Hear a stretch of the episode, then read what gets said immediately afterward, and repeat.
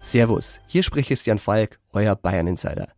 Im Bild-Podcast Bayern Insider gibt's die heißesten Gerüchte rund um den FC Bayern jeden Freitag. Kommt mit und ich nehme euch hinter die Kulissen des Rekordmeisters. Das Bild News Update. Es ist Dienstag, der 24. Januar und das sind die Bild-Top-Meldungen. US-Zeitung berichtet, Biden will jetzt doch Panzer liefern. Halber Liter vom Fass bald 7,50 Euro. Brauereien schlagen Bieralarm. Weltweit auf Rang 4. Dresden gastfreundlichste Stadt in Deutschland. Hat sich Olaf Scholz in der Panzerdebatte gegen US-Präsident Joe Biden durchgesetzt? Die US-Regierung zieht nun doch in Betracht, Abrams-Kampfpanzer an die Ukraine zu liefern. Dies berichtet das Wall Street Journal unter Berufung auf amerikanische Regierungsbeamte. Auch Bild erfuhr aus Kreisen der Bundesregierung, dass mit einer entsprechenden Entscheidung noch in dieser Woche gerechnet wird. Dies hätte auch Auswirkungen auf Deutschland, denn Deutschland verlangt, dass die USA eigene Kampfpanzer vom Typ Abrams liefern. Kanzler Scholz hatte nach Bildinformationen auch gegenüber US-Präsident Biden deutlich gemacht, Kampfpanzer nur zusammen. Konkret will er nur Leopard-Kampfpanzer liefern, wenn die USA ihrerseits Abrams-Panzer in die Ukraine schicken. Schickt Biden tatsächlich Panzer, wäre dies ein diplomatischer Erfolg für Scholz. Die USA hatten seine Forderungen bisher abgelehnt. Dazu schreibt das Wall Street Journal, die Panzerpläne der USA seien Teil einer umfassenderen diplomatischen Vereinbarung mit Deutschland, in der Berlin zustimmen würde, selbst Leopard 2 Panzer zu schicken und anderen Staaten, zum Beispiel Polen, zu erlauben, die deutschen Kampfpanzer an die Ukraine zu liefern. Jetzt müssen Deutschlands Biertrinker schlucken. Die Brauereien saufen ab. Grund der Teuerschock bei den Produktionskosten. Deutschlands Brauer schlagen in Bild Alarm. Wenn Brauereien und Gastronomen ihre Mehrkosten voll an den Verbraucher weitergeben, sind wir Ende dieses Jahres bei 7,50 Euro für den halben Liter Bier, warnt Stefan Fritsche, Vizechef des Brauereiverbands Berlin-Brandenburg und Geschäftsführer der Klosterbrauerei Neuzelle. Problem, Viele Kunden gehen da nicht mehr mit. Vielen Brauereien droht das aus. Fritsche fürchtet ein Brauereisterben auf breiter Front. Die Branche stehe vor der größten Herausforderung in der deutschen Braugeschichte. Der Bierchef will die Politik einschalten. Wir brauchen den Biergipfel im Kanzleramt, damit Deutschlands wichtigstes Kulturgut nicht ausstirbt.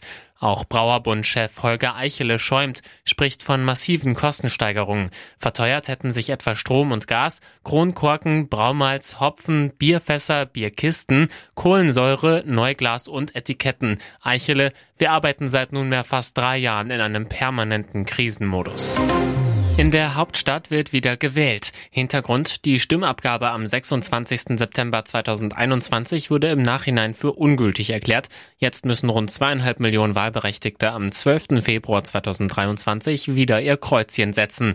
Die SPD will ihren Wählern den Urnengang mit besonders frechen Plakaten schmackhaft machen. Im Bezirk Friedrichshain-Kreuzberg werben die Genossen jetzt mit dem Spruch Dönerpreisbremse jetzt. Auf Bildnachfrage bestätigt Wahlkampfleiter Vincent Wolf, dass die Plakate Plakate von der SPD sind. Wir wollen unsere Themen an die Leute bringen und dafür müssen wir Aufmerksamkeit schaffen. Hintergrund der Dönerplakate, man wolle auf die Inflation und die gestiegenen Preise hinweisen. Das zeigt sich im Bezirk Friedrichshain-Kreuzberg eben am besten am Döner, so Wolf. Der Drehspieß Dauerbrenner sei das Lieblingsessen vieler Wähler und für diese merklich teurer geworden. Grund seien die explodierten Rohstoff- und Energiepreise. Kleinstunternehmer sind davon besonders betroffen, erklärt Vincent Wolf. Diese will die Partei nach eigenen Angaben stärken. Weitere Forderungen für die Wahl im Februar, Armut verhindern und mehr Geld für den Bürger.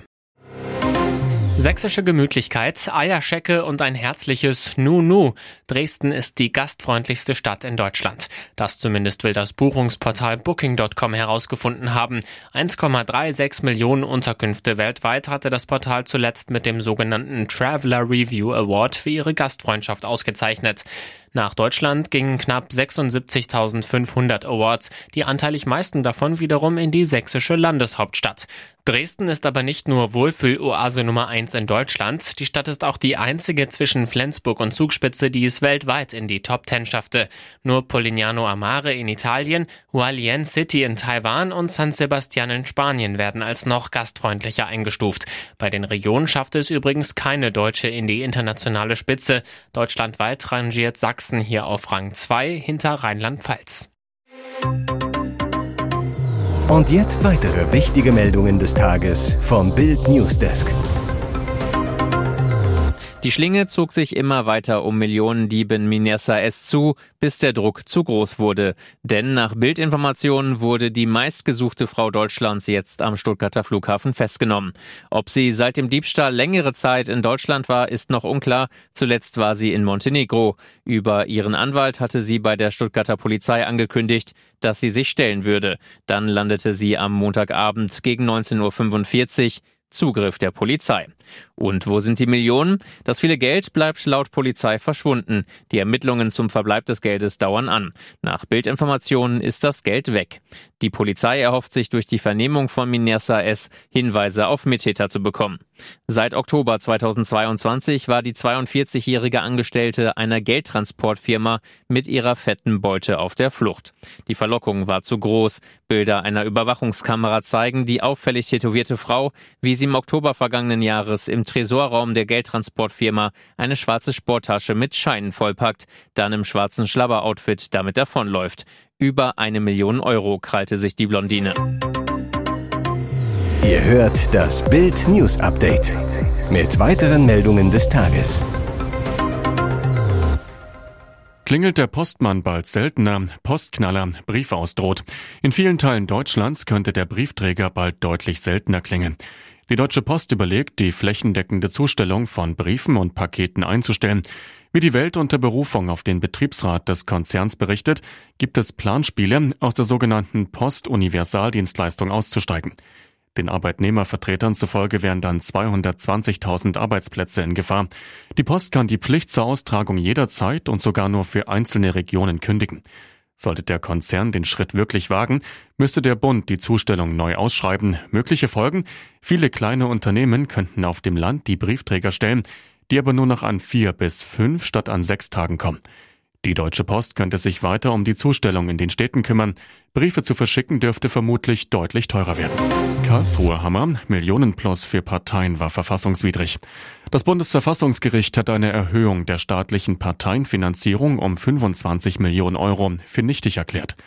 Der 2018 von den Regierungsfraktionen im Bundestag beschlossene Anstieg auf damals 190 Millionen Euro pro Jahr sei verfassungswidrig urteilte das höchste deutsche Gericht am Dienstag in Karlsruhe. Vor allem habe der Gesetzgeber die Höhe der Anhebung seinerzeit nicht ausreichend begründet, erklärte die Vorsitzende des Zweiten Senats und Vizepräsidentin des Gerichts, Doris König. Damit gelte wieder die alte Gesetzesgrundlage für die Parteienfinanzierung. Was das konkret für die schon ausgezahlten Gelder heißt, blieb zunächst offen. Mit seiner Entscheidung gab das Gericht 216 Abgeordneten von Grünen, Linkspartei und FDP damals allesamt Oppositionsparteien recht. Diese hatten die Verfassungsmäßigkeit der Erhöhung in Karlsruhe überprüfen lassen. Auch wenn sie selbst genauso von der Erhöhung profitierten, hielten sie das satte Plus für unverhältnismäßig. Hier ist das Bild News Update. Und das ist heute auch noch hörenswert. Nach nur drei Sendungen ist er wieder ganz der Alte. Erst vor anderthalb Wochen ist die 20. DSDS-Staffel gestartet. Dieter Bohlen sitzt nach der Pause in der 19. Staffel wieder in der Jury. Die Show soll familienfreundlicher werden, Bohlen sich mit seinen Sprüchen, lange Markenzeichen von DSDS, zurücknehmen. Aber klappt nicht. Bohlen beschert dem Format jetzt einen Sexismus-Skandal. In der Sendung von Mittwoch 25. Januar 2023, Anmerkung der Redaktion, zieht er über Teilnehmerin Jill Lange vom Leder. Bohlen, hast du irgendwas Normales gemacht oder hast du nur Abi und dich durchnudeln lassen? Krasse Worte, die Jill Lange tief verletzten und im Internet heftig diskutiert wurden. Die Sendung wurde vor mehreren Monaten aufgezeichnet, ist aber jetzt schon bei RTL Plus zu sehen. Lange meldete sich am Montag unter Tränen im Internet zu Wort. Dieter hat mich beleidigt und sie behauptet, nicht alle krassen Kommentare von Bohlen werden gezeigt. Auf Bildanfrage teilte RTL mit, im Kontext der Diskussion um Jills Dating-Show-Erfahrungen sahen wir keinen Anlass, den Dialog aus der Sendung zu schneiden. Und weiter, Jill hätte den Wettbewerb zu jedem Zeitpunkt verlassen können, wenn sie sich ungerecht behandelt fühlt. Das hat sie aber nicht getan. Dieter Bohlen reagierte auf eine Bildanfrage nicht. Jahrzehntelang war Deutschland ein Magnet für Firmen. Wo das Gütesiegel Made in Germany draufstand, war Qualität drin. Doch das hat sich geändert. Immer mehr Unternehmen verlegen Werke oder Forschung ins Ausland oder gehen ganz. Jüngstes Beispiel der deutsche Corona-Gigant BioNTech. Die weltweit bewunderte Firma verlegt ihre Krebsforschung aus Mainz nach Großbritannien. Grund für den Umzug die lahme deutsche Bürokratie. In England geht die Arzneientwicklung schneller, weil Behörden und Unternehmen eng zusammenarbeiten. Die Politik in Deutschland müsse daher endlich zeitgemäße Rahmenbedingungen schaffen, so Gründerin Özlem Türeci zu Bild. Absturzangst in Deutschland. Denn wie BioNTech machen es immer mehr. Medizingigant Bayer will sein Pharmageschäft nach China und in die USA verlagern. Begründung Europa sei innovationsunfreundlich. Chemieriese BASF baut im südchinesischen Jiangjiang ein neues Werk, unter anderem weil Energie dort billiger ist. Folge am Standort Ludwigshafen droht 39.000 Mitarbeitern der Rauswurf. Gründe für die Abwanderung laut Wirtschaftsverbänden zu viele Vorschriften, zu hohe Energiekosten, Sozialabgaben.